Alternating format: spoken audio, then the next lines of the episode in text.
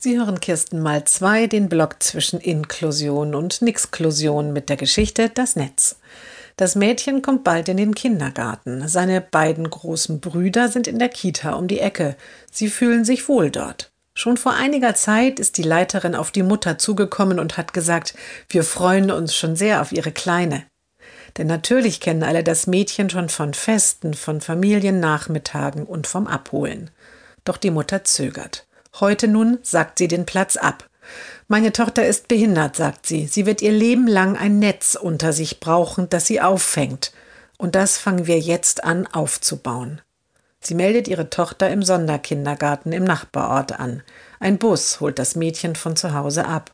Und Kita-Gebühren fallen auch nicht an. Die Leiterin in der Kita um die Ecke informiert ihr Team, dass das Geschwisterkind doch nicht kommt. Das finden wir alle sehr schade sagt sie zur Mutter.